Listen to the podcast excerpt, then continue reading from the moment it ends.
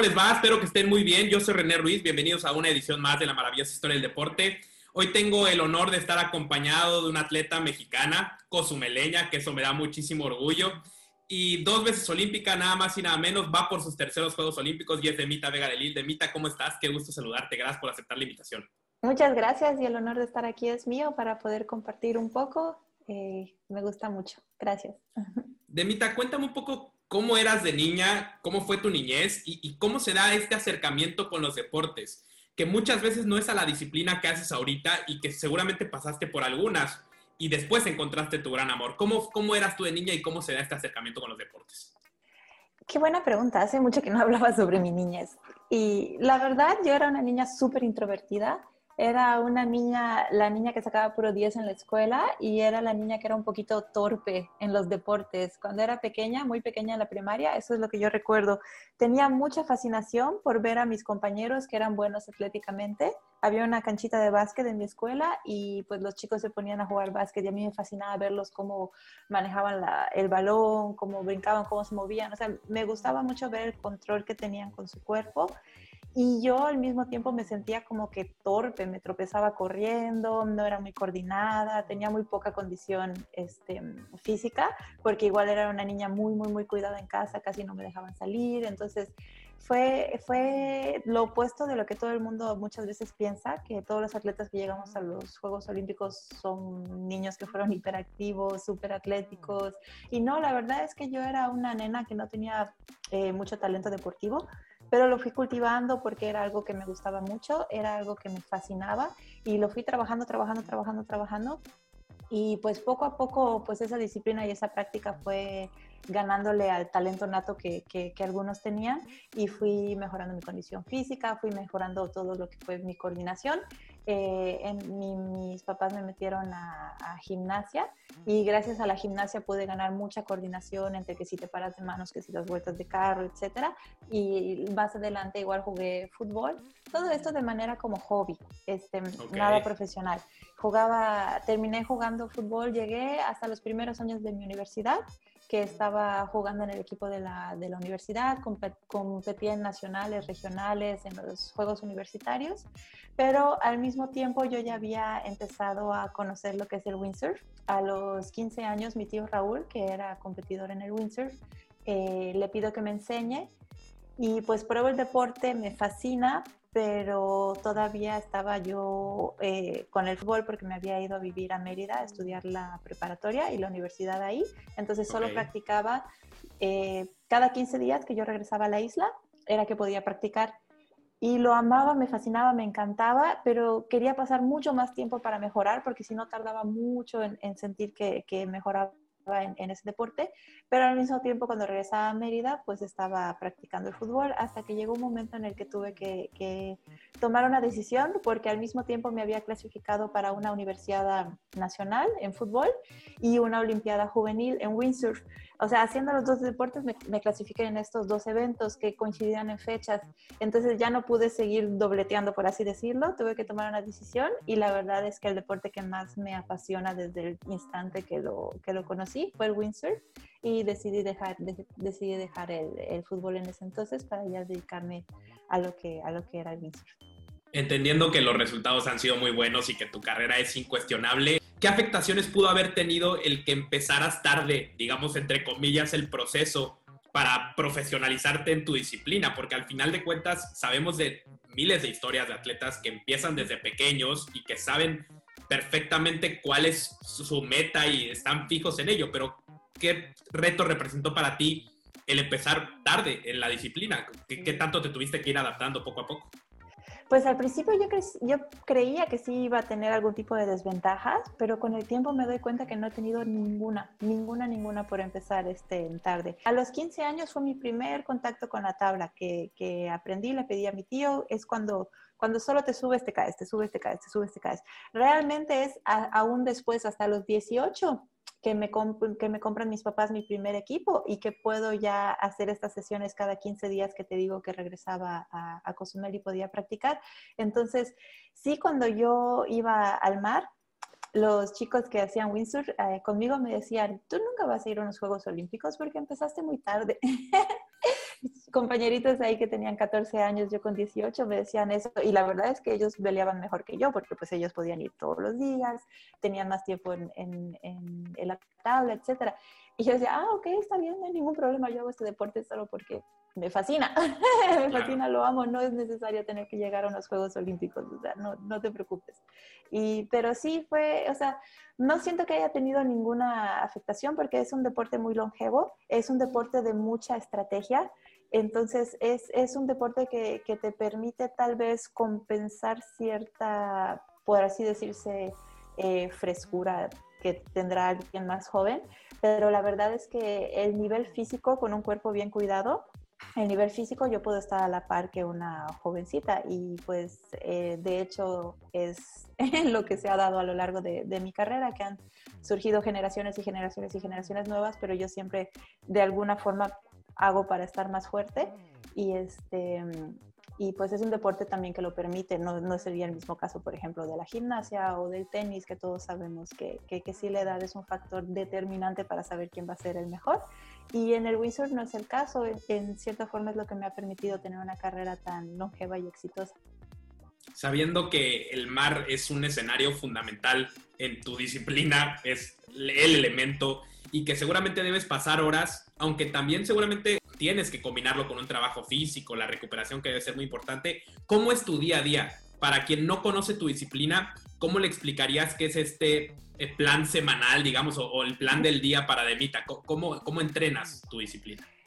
Pues te lo voy a describir en dos escenarios, el escenario COVID y el, okay. escenario, y el escenario no COVID. Suponiendo que no hubiera COVID, normalmente yo eh, hago diferentes eh, deportes para la parte de la condición física.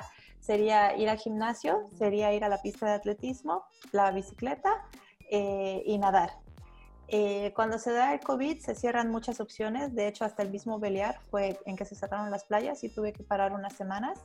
Y pues afortunadamente en la isla lo que sí era permitido hacer era la, era la bicicleta. Entonces en el escenario COVID lo que hice fue transformar mi casa en un gimnasio. Entonces abajo en el jardín tengo todas mis pesas, todo mi equipo, ligas, etcétera, lo más similar que lo pueda este, yo hacer al, al gimnasio. Obviamente no es lo mismo, pero logro hacerlo eficiente. Entonces, eh, correr ya no podía hacer mis intervalos en la, en la pista, en la unidad deportiva, que me encantaba hacer las sesiones de, de atletismo ahí, pero podía correr en la calle. Entonces, en lugar de, de guiarme por las distancias de, de, la pista, me guiaba por el tiempo de mi reloj. Y pues la, transformación más grande fue que empecé a meter muchísimas horas de, bicicleta, de ciclismo, y la verdad creo que ha sido un cambio para bien, porque la bici me ha dado muchísima más potencia, muchísima más fuerza en las piernas, que cuando regresé a Beliar sentí como todo ese trabajo eh, había pagado. Me sentí más fuerte en el agua.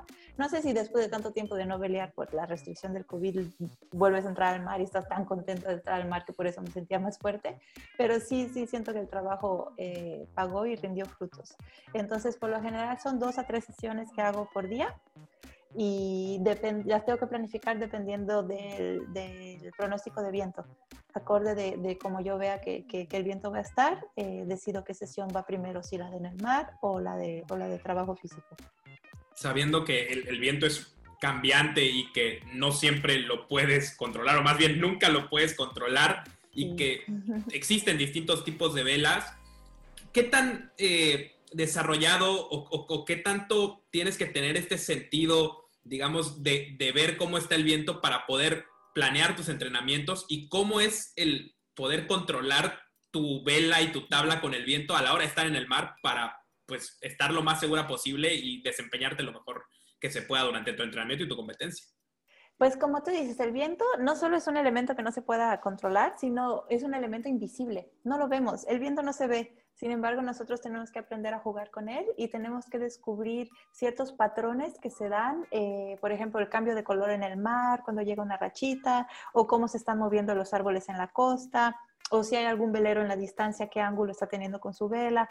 El, el viento en realidad es invisible, pero nosotros tenemos que eh, aprender a encontrarlo y dónde hay más viento, porque también pensamos que que el viento es parejo a lo largo de toda la cancha y no es verdad. Lo que pasa en una competencia de, vela es que hay un lugar de la cancha, hay un lado de la cancha que por lo general tiene más viento, una rachita entró por ahí, entonces mientras más viento vas más rápido y el que la encuentra pues logra separarse de, de, los adversarios.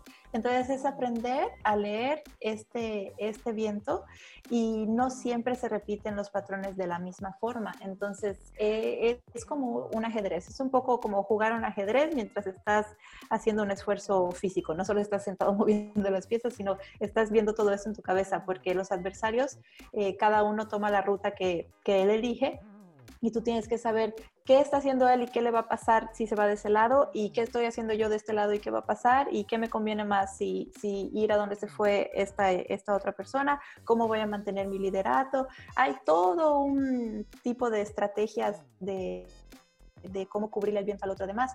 Porque, por ejemplo, en la bici, el que va adelante rompe el viento para que sea más fácil para los de atrás. En el windsurf es al revés, el que va adelante le cubre el viento al de atrás, entonces el de atrás tiene menos viento y se va quedando atrás, atrás, atrás, atrás, atrás. Lo que tú quieres es siempre estar adelante porque tú adelante vas a tener viento de primero, vas a tener el viento fresco y al otro le va a tocar lo que llamamos el viento sucio, que es menos viento y por lo tanto va a ir más lento. Entonces hay todo un tipo de estrategias que desde la línea de salida puedes usar para posicionarte adelante y cubrir el viento al de atrás y que no, y que no te pueda rebasar sabiendo que el tiempo en, la cancha, que es el mar, ¿no? Eh, a veces es muy extenso y puedes pasar muchas horas en el entrenamiento. ¿Qué tan importante es tener bien vivo el instinto de supervivencia en, un, en una inmensidad que es el mar, ¿no? Y, y que hay que tenerle mucho respeto. ¿Qué tan importante es tener este sentido bien vivo? Es de las enseñanzas que te deja el deporte, independientemente de que te dediques a competir en él o no, solo practicarlo por recreación es una de las primeras enseñanzas que, que, te da. Precisamente en el entrenamiento de hoy estuvieron pasando muchas como tormentitas, estas lluvias fuertes que llegan y que de pronto tienen muchísimo viento y que pueden causar inestabilidad en, en la tabla, pues tenemos que aprender a identificarlas y ver si la nube está viniendo hacia nosotros o si está yendo en otra dirección, entonces tú te alejas o te regresas a la costa para que es lo más, que es lo más seguro, esperas a que se vaya. A veces estás en, en plena regata y, y, entra una tormenta y la regata se cancela, pero todos ya estábamos en el agua. Entonces sí tienes que tener ese instinto de, de sobrevivencia para saber cuánto tiempo te quedas sentado en la tabla esperando a que pase, no hacer algo tonto, porque si el viento está muy fuerte e intentas levantarte, es posible que el viento te separe del equipo y que tú termines flotando y que tu equipo se vaya con el viento. Entonces, tienes que tener este instinto muy, muy desarrollado. Nos ha pasado ya en muchos entrenamientos y en, y en varias competencias de que, de que el viento está estable, de la nada llega una nube con una turbinada, le tira las velas a todos y hay que hacer una pues una estrategia ya más de rescate en la que tienen que venir los, los entrenadores en lancha a buscarnos. Sí, es un deporte extremo en ese sentido, no en el sentido de que te vas a lastimar por hacerlo, porque no es hacer las maniobras, las piruetas, que hay igual una categoría de windsurf que se llama freestyle, que es solo hacer saltos, marometas, es extremo porque te puedes lastimar, tipo como en una patineta o BMX, pero sí es extremo en el sentido de que estás en mar abierto y estás jugando con los elementos y en cualquier momento cualquier cosa puede pasar. O aunque el viento esté estable, si se te rompe alguna parte del equipo y no puedes volver y tienes que volver nadando o buscar algún tipo de, de, de forma de que, por ejemplo, algo muy chistoso que nos ha pasado eh, hubo un momento en el que la lancha de mi entrenador empezó a presentar problemas eh, mecánicos y cada vez que íbamos al agua era la lancha de seguridad la que presentaba problemas, se apagaba, no avanzaba, etc. Entonces en una ocasión sí nos pasó de que terminamos remolcando la lancha con la vela. mi entrenador agarró la vela y estaba veleando y le habíamos amarrado una cuerda para que pueda regresar la lancha a tierra. Entonces sí, tienes que ser muy, muy, muy creativo, muy, muy inventivo de si llegara a pasar algo, cómo lo vas a solucionar, porque pues el mar no te espera, el mar te, tú vas derivando, derivando, derivando, especialmente en Cozumel, que eso lo saben mucho los nadadores y los buzos, que tenemos esta parte del cantil, la corriente del cantil que tiene una corriente constante de cuatro nudos todos los días yendo en la misma dirección. Es un río que te lleva y no a la costa, te lleva hacia el norte. Entonces, es una zona que nosotros le tenemos mucho respeto. Es muy, muy, muy divertido este, pelear en el cantil porque tiene un oleaje muy padre. De hecho, hoy nos metimos en el entrenamiento y estaba demasiado revuelto por este primer nortecito de la temporada que entró. Es divertidísimo, saltas en las olas, pero sí sabemos que hay que tenerle mucho respeto porque cualquier cosita y te acabas ahí. De hecho, a un compañero que hace windsurf por recreación le pasó que estaba en el cantil y rompió su mástil y pasó toda la noche en el mar y lo encontraron enfrente de Cancún al día siguiente, porque pues esta corriente no para, te lleva como un río. Entonces siempre tienes que saber de que tienes que encontrar la forma de regresar a tierra, de si llegara a pasar algo, sí es un deporte que, que, pues sí hay que tener mucho respeto y tienes que tener mucho cuidado de que tu equipo esté en buen estado porque muchas veces nosotros como que lo dejamos hasta exprimirle el jugo lo máximo, lo máximo, pero ya cuando el equipo queda muy viejito se empieza a romper, entonces hay que identificar de que si ya llegó a ciertas horas de uso, pues aunque te duela ni modo, lo dejas de usar y compras otro porque es tu vida la que está en juego, entonces no, no sí, sin duda, con, la vida, con la vida no se juega y una de las primeras cosas que te enseñan cuando te vas a meter al mar es tenerle respeto, ¿no? ¿Qué representa para ti esta relación tuya con el mar y qué te ha enseñado? ¿Qué te ha traído este vínculo cercano que tienes con la naturaleza? Pues eh, es una sensación muy difícil de explicar, es una conexión con el mar muy padre. Es como si tú pudieras sentir el viento con las manos y el mar lo tienes en los pies. Estás jugando con los elementos, el viento, el agua. Es como... Es una conexión muy, muy, muy, muy bella porque cuando tú estás en una embarcación a motor, pues sabes que el motor está haciendo todo, ¿no? Para que te puedas desplazar en el agua y además hay mucho ruido y huele feo por la gasolina. Pero cuando tú estás en, en una embarcación a vela y más en un, en un windsurf que es muy pequeñito, es como si te estuvieras moviendo y desplazándote en el mar solo con la energía del viento. Únicamente el viento te está propulsando, el viento y la fuerza que tú haces con, con, con la vela entonces es, es una conexión con los elementos muy padre y sobre todo porque por lo mismo de que no hay ruido del motor, los animales se acercan más. Entonces tienes muchos contactos a veces de que si con tortugas, con delfines, eh, me ha tocado ver ballenas, no aquí, en otros lugares donde sí hay ballenas, pero los animales se acercan porque pues no tienen miedo porque no hay ese ruido, no hay ese olor raro del, del diésel, entonces sí te genera una conexión muy, muy, muy, muy bonita con los elementos y con la naturaleza la vida del atleta mexicano, y es a donde quiero llegar ahora, históricamente ha sido complicada, ¿no? Sabemos de muchas historias del atleta mexicano que no tiene los apoyos necesarios y, y, que a veces batalla por llegar a esos escenarios importantes. ¿Cuál crees que han sido tú estos retos que has enfrentado viviendo en Cozumel con el deporte, porque sabemos que los organismos que rigen el deporte están en la Ciudad de México, que las principales marcas, sus oficinas están en la Ciudad de México, que los medios de comunicación, los principales, están en la Ciudad de México. ¿Qué tanto ha puesto el vivir en Cozumel una barrera para que tú y tu deporte tengan más difusión? Pues son, hay cosas buenas y cosas eh, no tan buenas. Yo afortunadamente eh, he recibido más de las buenas que de las no buenas.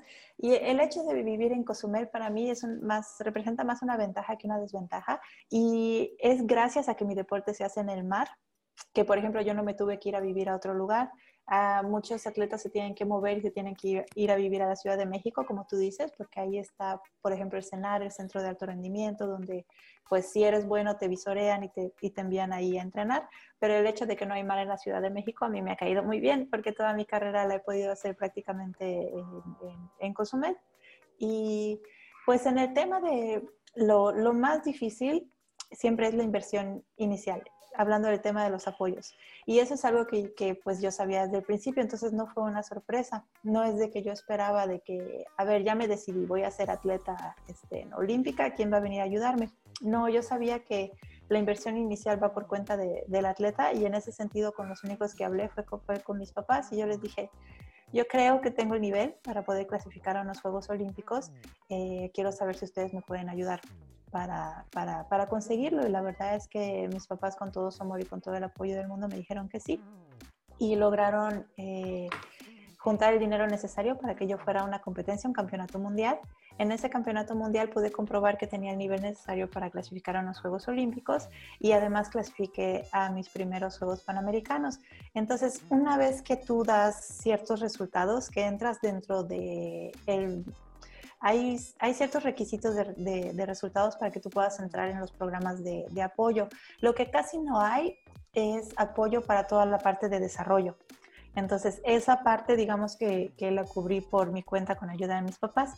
pero muy, muy rápidamente logré eh, dar los resultados de clasificar a Panamericanos y de demostrar un buen lugar en el Campeonato Mundial. Entonces entré en el programa de, apoyos y, gracias a eso fue que pude eh, mantenerme igual tantos años en mi carrera deportiva, porque cuando yo clasifico a mis primeros Juegos Olímpicos, de los de China, yo pensé, ay, bueno, qué, qué, qué, padre, qué bonito fue, logré clasificar a los Juegos y aquí se acabó mi carrera, porque pues mis papás no pueden costearme una, una carrera toda la vida, ¿no? Pero tuve mucha, mucha suerte de que hice un buen papel y, los metodólogos de aquel entonces en CONADE me dijeron que, me apoyaban para un ciclo más, para un ciclo olímpico más y que iban a apoyarme igual con, un entrenador y con los eventos que, necesitara hacer. Entonces, para mí esa, esa noticia cayó del cielo. Recuerdo que fue más o menos por estas fechas, en octubre de, de 2008, terminando los Juegos, yo ya casi casi diciéndole bye bye a la carrera y ya empezando a buscar cuáles eran mis opciones laborales porque justo acaba de terminar la, universidad. Me cae esta noticia del cielo y yo digo, yo sigo hasta donde dé, yo sigo hasta donde pueda. Si tengo estos apoyos, yo voy a seguir hasta donde mi cuerpo dé. Y afortunadamente siempre tuve buenos, buenos resultados y siempre cumplía con las metas compromiso que nos ponen. Siempre nos ponen cierto lugar que tenemos que quedar en los campeonatos mundiales o medallas que tenemos que obtener en Juegos Centroamericanos, Juegos Panamericanos, para poder mantenerte en ese, en ese programa de, de apoyos. Y a lo largo de, de 13 años de carrera que he tenido, solo he tenido dos años en los que no he logrado cumplir esas metas. Uno fue el 2012, que no logré clasificar a los Juegos de Londres porque tuve una colisión unas semanas antes del Campeonato Mundial donde se, iba a dar la selección.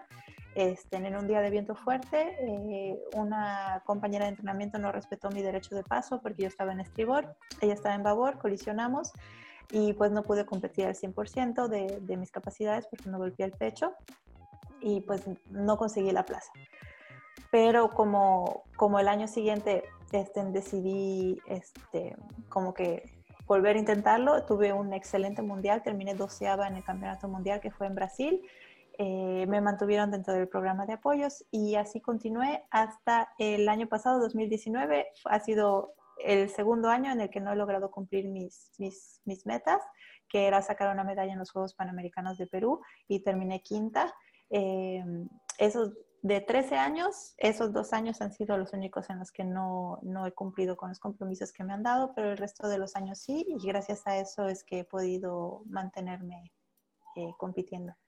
Sabiendo que el camino es largo y que las plazas no se regalan para eventos importantes, ¿qué tan difícil es pertenecer a un país que no tiene esas plazas y que las tienes que ganar, porque según entiendo, tú, tú, has tenido que ganarte el derecho, como lo ganaste recientemente en la Copa del Mundo para ir a tus terceros Juegos Olímpicos, ¿no?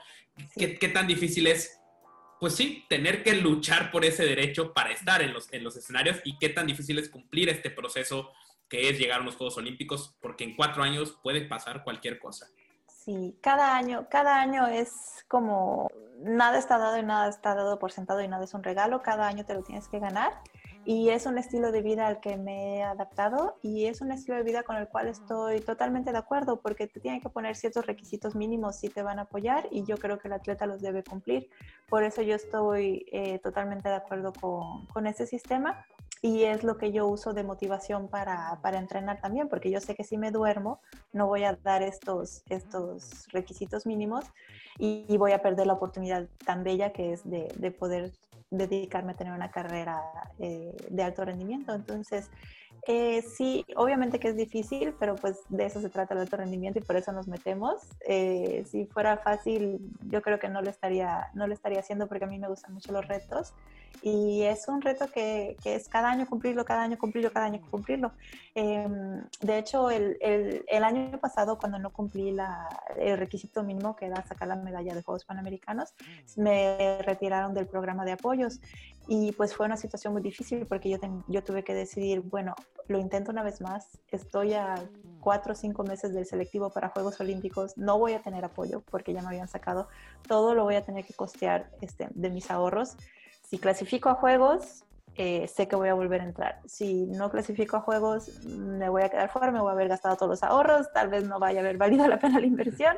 Eh, fue, una, fue una decisión dura, eh, difícil de tomar, pero igual al mismo tiempo yo me dije, o sea, solo faltan cuatro meses para el selectivo, no me voy a preguntar toda mi vida qué habría pasado si decidía no hacerlo, toda, toda mi vida me iba a preguntar, y si hubiera entrenado esos cuatro meses más y tal vez hubiera clasificado a los juegos, dije, no me voy a quedar con esta duda, no importa lo que cueste, lo voy a volver a intentar.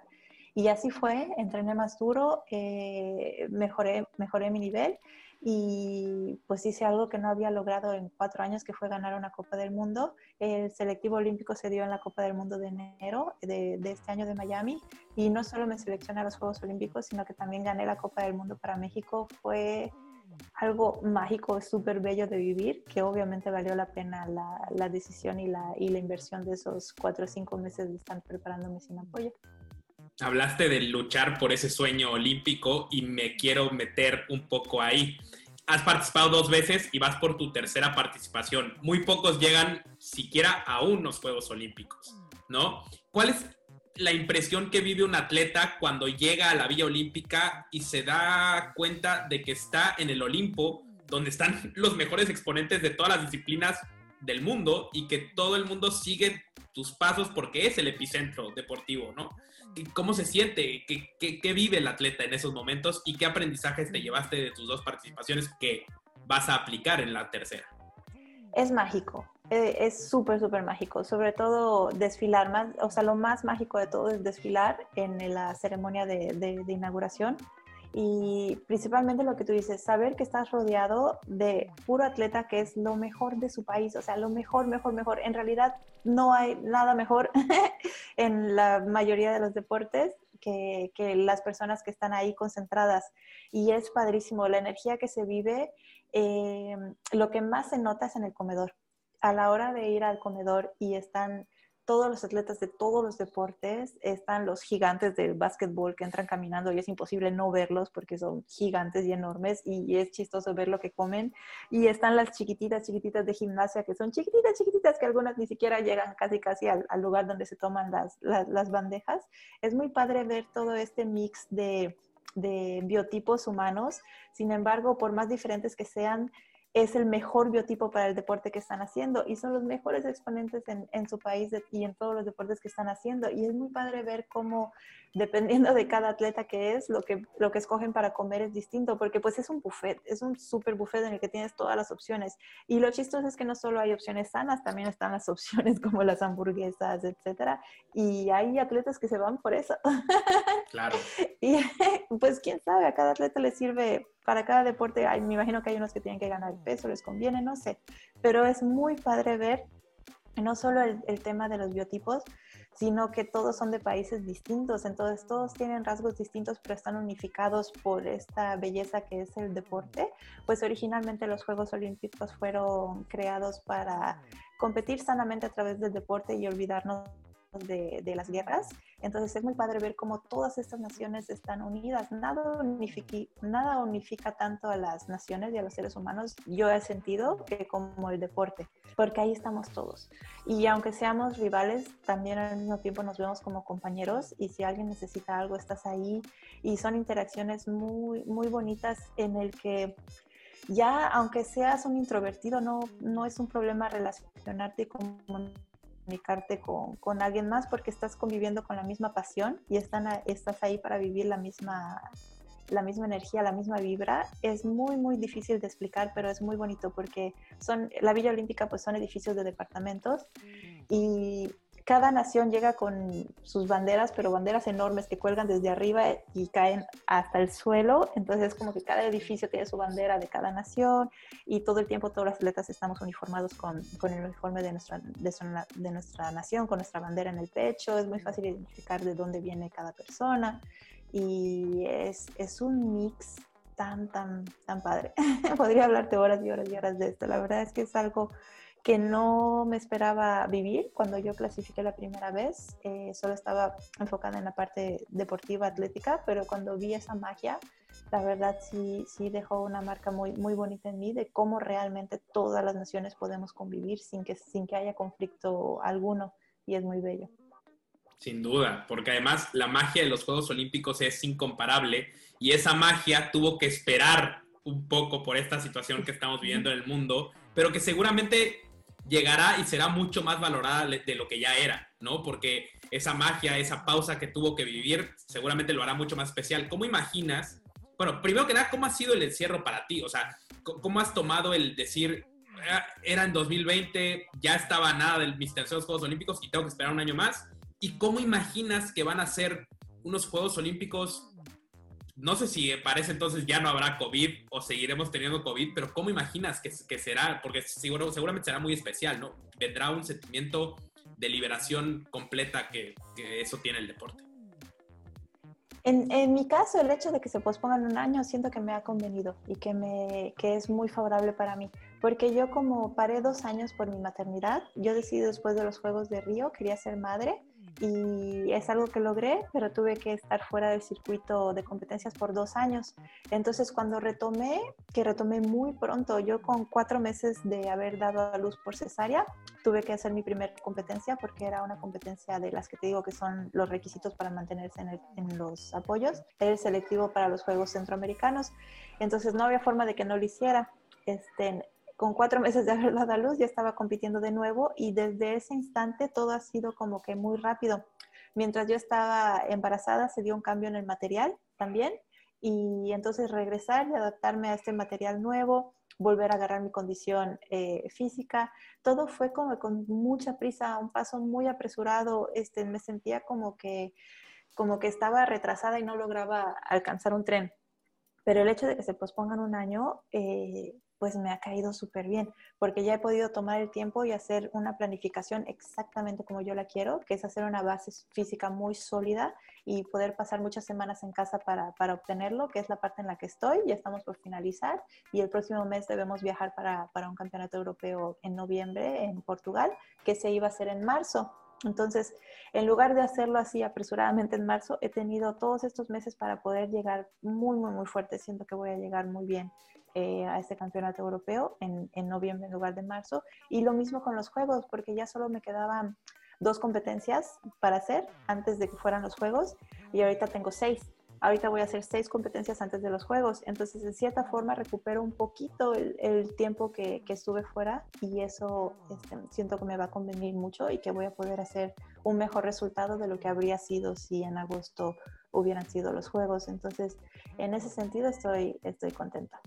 ¿Cuál era la otra pregunta que me habías hecho? No, nada más que cómo te imaginabas que serían eh, los juegos, o sea, cómo crees que se van a vivir, digamos, post-COVID o todavía con COVID, no sabemos. Lo que me gustaría mucho sería que los juegos marquen de nuevo ese regreso hacia la unidad y unir todas las naciones, porque ahorita el COVID nos volvió a separar empezamos a hablar mal de los chinos, que porque de ahí vino, empezamos a cerrar las fronteras, ya no podemos ir a, Europa con total facilidad, y ahí son la mayoría de las competencias. Eh, toda Latinoamérica casi casi estamos desconectados porque es difícil eh, acceder, el paso por Estados Unidos, etc. Yo lo que quiero ver y me encantaría ver sería que los juegos vuelvan a unificarnos a, a todos y eh, dejar de crear estas separaciones de que no es por cerrar fronteras que, que se va a solucionar el, el, problema. Y pues en cierta forma también hemos visto mucha unidad en, en cuanto a los avances tecnológicos para, para, encontrar el COVID. Son varias naciones eh, pues trabajando unidas, ¿no? Para buscar una solución. Entonces, hay ambos aspectos, pero yo creo que los juegos van a marcar ese regreso a la normalidad que todos queremos. No van a ser unos juegos, obviamente, como han sido siempre, porque ya se ha hablado mucho de, de hacer los estadios vacíos o tal vez al 30-50% de capacidad. Eh, tal vez en el desfile estemos con nuestros cubrebocas, todos nos van a dar nuestros cubrebocas tal vez con una bandera de cada nación, o sea, no, no va a ser exactamente lo mismo que antes, pero tal vez eso ya marque el, regreso ya hacia, ya vamos a dejar esta etapa de COVID atrás y vamos a aprender a adaptarnos y, ver lo que sigue. Serán históricos, sin duda alguna, como han sido todos, pero estos tendrán un sabor todavía más especial. Hablaste un poco de tu maternidad y, y, quiero entrar un poquitito ahí al tema más personal en el sentido de que eres atleta de alto rendimiento dos veces olímpica, ingeniera civil, si bien tengo entendido, y madre. ¿Cómo le haces para ser ese ejemplo de la mujer moderna que hoy puede con eso y mucho más. O sea, ¿cómo administras tu día y cómo le haces para darle el peso que requiere cada cosa en tu vida? La verdad, sí, la verdad es que sí ha sido muy difícil. Y, me ha dado una nueva visión hacia lo que son las mamás y un respeto enorme por todas las madres del planeta Tierra, porque hasta que no eres papá o mamá y vives lo que, lo que es, no te das cuenta de, del trabajo monumental que han hecho nuestros padres, ¿no? Y, del trabajo que les hemos dado nosotros, los, hijos. Entonces, es, es Sí, sí es muy difícil, sí es muy complicado, pero el sueño te jala. El, mi sueño de, de, conseguir una medalla en los Juegos Olímpicos es tan grande que me jala, me jala para hacerlo y sobre todo porque siento que es la mayor enseñanza que le puedo dejar a mi nena. Porque más adelante, cuando ella crezca, yo siento más bonito decirle, te llevé a unos Juegos conmigo, te llevé a unos Juegos Olímpicos conmigo, con mamá, porque esto es lo que hago y tus sueños se pueden cumplir si los quieres. Se escucha mucho más bonito decirle, cuando naciste dejé de competir. y en cierta forma eso igual me mueve mucho porque no quiero que ella se sienta como que ella fue la razón por la cual dejé de hacer esta, esta actividad que me encanta. Sino más bien un impulso, ¿no? Exacto, usarla como la mayor motivación que, que, pueda tener.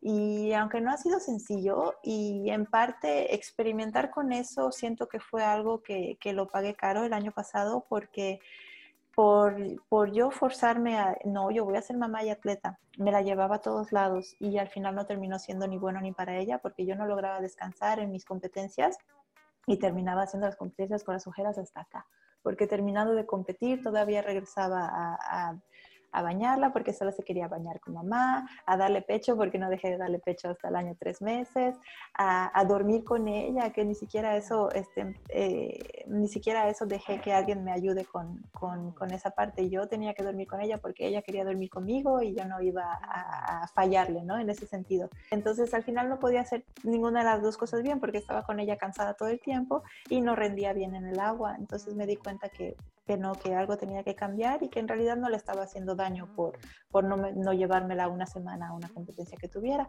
Y al final me di cuenta que, que, voy rindiendo mejor así. Ella está muy bien cuidada en casa con mi mamá y, y yo estoy muy bien pudiendo descansar y entregando el 100% en, en, las competencias que hago y al final eso, esa es la dinámica que he sentido que me ha funcionado mejor y es la que he estado aplicando hablaste de los sueños y tú pisaste y vas a pisar escenarios muy importantes. Sin duda alguien que ha cumplido sus sueños eres tú. ¿Qué consejo le darías a alguien que te está escuchando que a lo mejor se anima después de esto a practicar tu disciplina o que simplemente está dudoso de si su sueño vale la pena o no? ¿Qué, qué consejo le darías? Es, un, es, una decisión eh, importante, pero es algo que, que, debes tomar tú mismo. Por lo general, eh, estos sueños tan preciosos, tan preciados, los tienes que mantener en secreto o decírselo a muy poquitas personas, porque al inicio pues yo sin decírselo a alguien ya me decían, tú nunca vas a llegar a unos Juegos Olímpicos porque empezaste tarde, ¿no? Entonces, si empiezas a decir que es, que es tu sueño, la mayoría de las personas te empiezan a dar los consejos acorde de su perspectiva. Y su perspectiva, como no es su sueño, como no es el mismo sueño que tienes tú, piensan, pues, ¿para qué? Es mucho esfuerzo y si no lo logras, te vas a sentir derrotado por todo lo que invertiste, por todo lo que hiciste. Muchos, muchos compañeros que he tenido yo de entrenamiento me han dicho eso, que cuando platican con personas que, que ellos les tienen confianza, les dicen eso, ¿para qué estás entrenando? No vas a vivir del deporte, no vas a ganar dinero, etcétera, etcétera, etcétera. Pero pues ellos no sienten la, la pasión, la alegría y toda la energía que te da practicar el deporte, ¿no? Pues eso es de cada quien. Entonces, cuando tienes un sueño así de grande, sí lo tienes que proteger mucho en lo que lo vas cultivando, porque yo hasta que no tuve una prueba concisa, por así decirlo, hasta que me fui a este campeonato mundial y, pude comprobar que estaba dentro del rango de, de, poder clasificar a los Juegos Olímpicos, yo no le dije a nadie que, que, que, soñaba y que me estaba entrenando para los Juegos Olímpicos, porque tú piensas que por decírselo a alguien la gente te va a motivar, te va a decir, sí, hazlo, vamos, pero la mayoría de las respuestas que encuentras no, no son así porque son desde el punto de vista de, de, la otra persona que no tiene ese sueño. Entonces, el consejo que, les daría es que lo protejan mucho, pero también que lo cultiven. No solo es protegerlo y ponerle una cajita ahí que nadie lo vea, sino cultivarlo, cultivarlo, cultivarlo, cultivarlo, cuando ya sea una manifestación y se vea tan natural y tú, tú te veas ya como que diseñado para ese sueño que tienes y ya cuando lo compartes, pues la gente lo va a sentir como obvio, como lógico, va a decir, ah, claro, sí, sí, tú eres perfecto para eso, porque pues ya, ya lo cultivaste, ya, ya lo trabajaste, ya no es solo la idea en bruto, sino ya la puliste un poco, ya, ya la vas volviendo tuya, ya no es tanto un sueño que está ahí, sino un sueño que está acá adentro. Entonces ya empiezas a, traer, ahí sí es cuando debes ya compartirlo y, buscar ayuda, etcétera, porque ya tu misma visión atrae a las personas necesarias que te van a ayudar eh, para cumplirlo. Ese sería más que nada este, mi consejo. Yo recuerdo el momento en el que yo decidí que, que iría ser atleta de alto rendimiento, te puedo decir la fecha que fue. Fue un 2 de octubre del 2005 pero desde ese momento pues yo no se lo dije a nadie, solo fue una, una situación que yo viví. Y fue algo muy chistoso porque yo estaba, cuando eso eh, todavía combinaba el fútbol con el windsurf, estaba regresando de una clase en la universidad, prendí la tele y estaba pasando un partido de fútbol. El primer mundial que ganó México, la selección sub-17, que ganó el, el, primer mundial. En 2005 contra Brasil, sí. Exactamente, la selección de Giovanni Dos Santos, Carlos Vela, con el entrenador Chucho Ramírez. Llegué a mi casa, prendí el canal, o sea, la verdad es que no lo estaba siguiendo, pero prendí la tele y ahí estaba, estaba el juego. Y me quedé viéndolo y el amor y la entrega con la que jugaron esos chavos fue mágica y me contagió me contagió y cuando los vi ganar estaba yo ya llorando de alegría, de, o sea, me hicieron sentir campeona a mí, nos hicieron sentir campeones a todo México y nosotros no jugamos, solo con verlo. Y, y fue bello y, en ese momento yo dije, wow, yo me quiero sentir así, yo quiero sentirme como ellos se sienten, yo quiero vivir esas experiencias que ellos están viviendo. Y curiosamente, ese partido me hizo dejar el fútbol. Era un partido de fútbol, pero curiosamente dije, no, yo me voy por el windsurf porque ese es el deporte que amo, es el deporte que me va a llevar a los juegos y, y me facilitó tomar la decisión. Dije, y fue cuando hablé con mi entrenador de fútbol, le dije que iba a dejar el fútbol porque que me gustaba más el, el windsurf, no le dije que me iba a entrenar para ir a los Juegos Olímpicos porque pues en aquel entonces el sueño era demasiado frágil como para compartirle eso, yo me iba a decir, ¿qué? Pero nos vas a dejar que ya nos vamos a la universidad por esto que dices que vas a lograr, que lo más seguro no lo logres. O sea, yo ya la veía venir, entonces yo no dije eso, yo nada más dije que prefería el otro deporte y, y que, y que ya no iba a seguir jugando. Entonces son son momentos como que clave en tu vida que, que, te van mostrando tu camino y qué camino en la vida vas a, vas a seguir. Sí, los momentos marcan sin duda alguna tu trayectoria. Me quedo con que los sueños se cumplen, con que a veces hay que abandonar otras cosas que también nos gustan para triunfar en, en las que tenemos destinados a, a triunfar. Y Demita, te quiero agradecer muchísimo que te hayas tomado este tiempo para estar en la maravillosa historia del deporte. Ha sido padrísimo conocer mucho más de tu vida, eh, saber de qué trata tu disciplina y estoy muy seguro que te vamos a seguir viendo triunfar ahora en los próximos Juegos Olímpicos. Estoy seguro que te vamos a seguir viendo triunfar y representar a México dignamente como lo has hecho hasta ahorita. Muchísimas gracias por estar aquí conmigo. Gracias a ti, que me encanta mucho esta, esta plática, cómo la, cómo la vas armando y cómo vas sacando las mejores preguntas. Gracias, René. Muchísimas gracias, Demita. Gracias a ti. Yo soy René Ruiz, los espero para seguir escribiendo juntos la maravillosa historia del deporte. Hasta muy pronto.